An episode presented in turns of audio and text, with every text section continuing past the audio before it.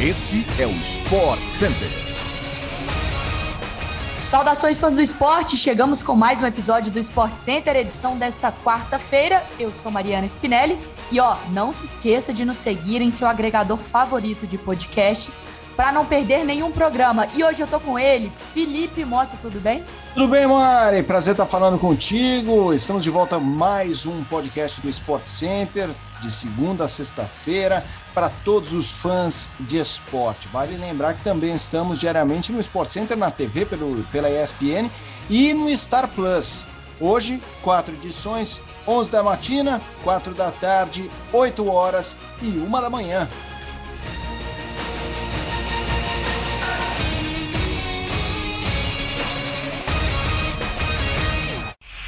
O Palmeiras foi campeão ontem na Copa São Paulo de Futebol Júnior, pela primeira vez em sua história. E o nome mais falado após a partida, aliás, foi assim a temporada inteira, né? toda a campanha palmeirense teve como brilho maior Hendrick, jovem promessa do clube.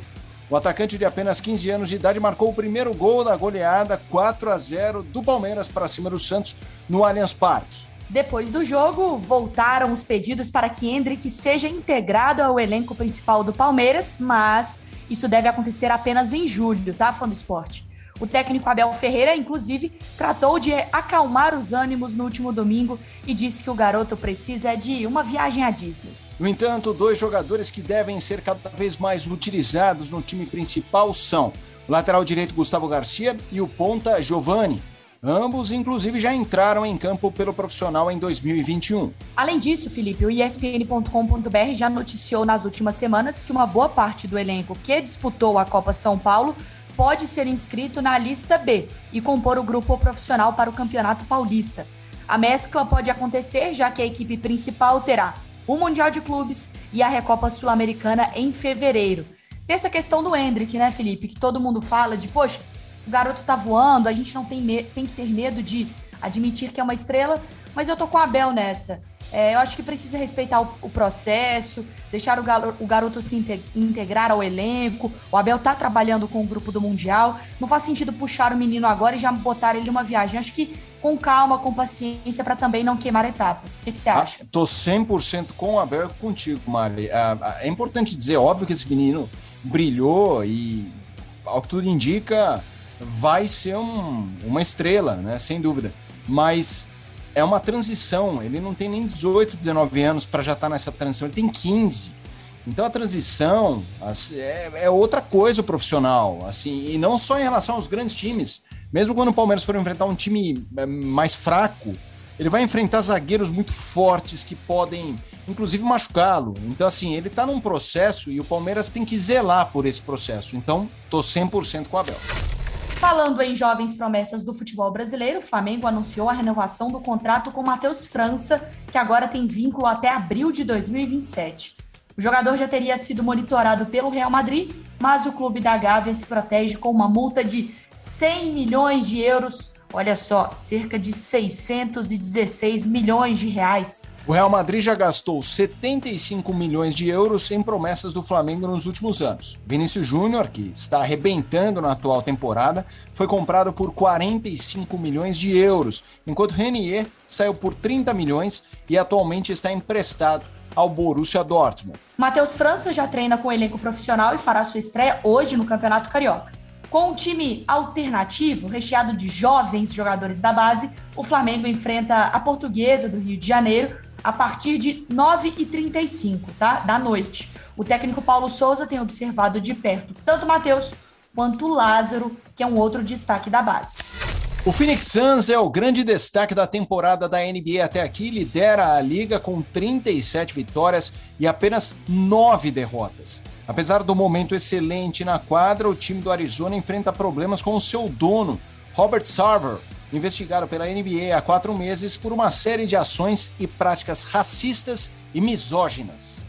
Em novembro do ano passado, uma reportagem da ESPN norte-americana ouviu mais de 70 funcionários e ex-funcionários do Suns que acusam Sarver de criar um ambiente tóxico com diversos comentários racistas em reuniões e até ameaças de tirar o emprego de mulheres que engravidassem, entre outras denúncias. Agora, segundo uma nova reportagem do repórter Baxter Holmes da ESPN, o time está trabalhando para criar uma linha direta de telefone para receber denúncias de funcionários. Segundo fontes ouvidas, um executivo do Suns afirmou que o motivo da criação seria porque ninguém usa a linha direta da NBA, que foi criada em 2018.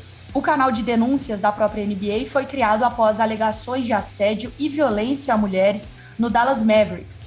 O Phoenix Suns volta às quadras hoje, tá? Agora falando de basquete de bola, quicando no caso, contra o Utah Jazz a partir de meia-noite. Um pouco mais cedo, Miami Heat recebe o New York Knicks às nove e meia da noite.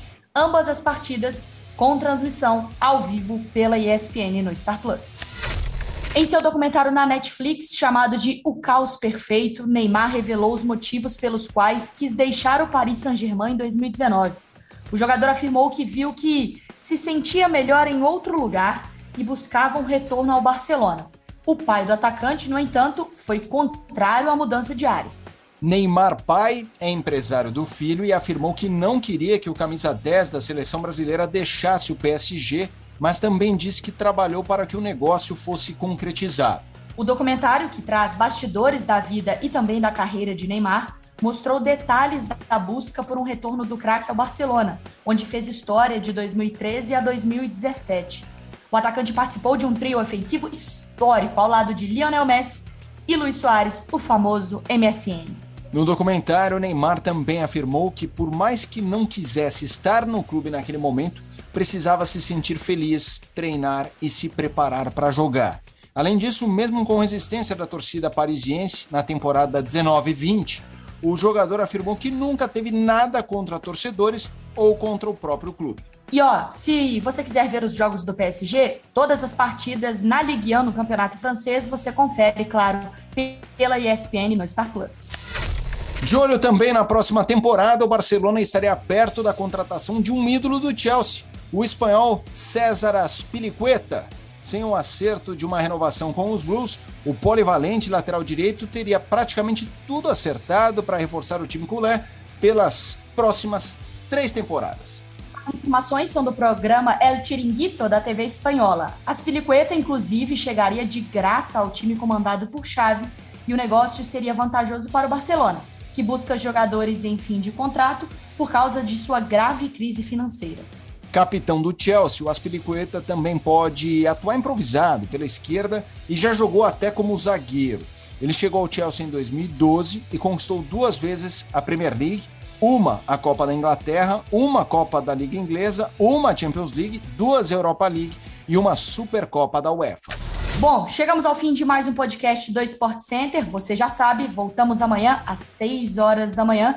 Siga o nosso feed no seu agregador de podcasts e venha conosco para muita informação sobre o esporte no Brasil e no mundo. É para começar o dia muito bem informado, tá, Felipe? Até a próxima.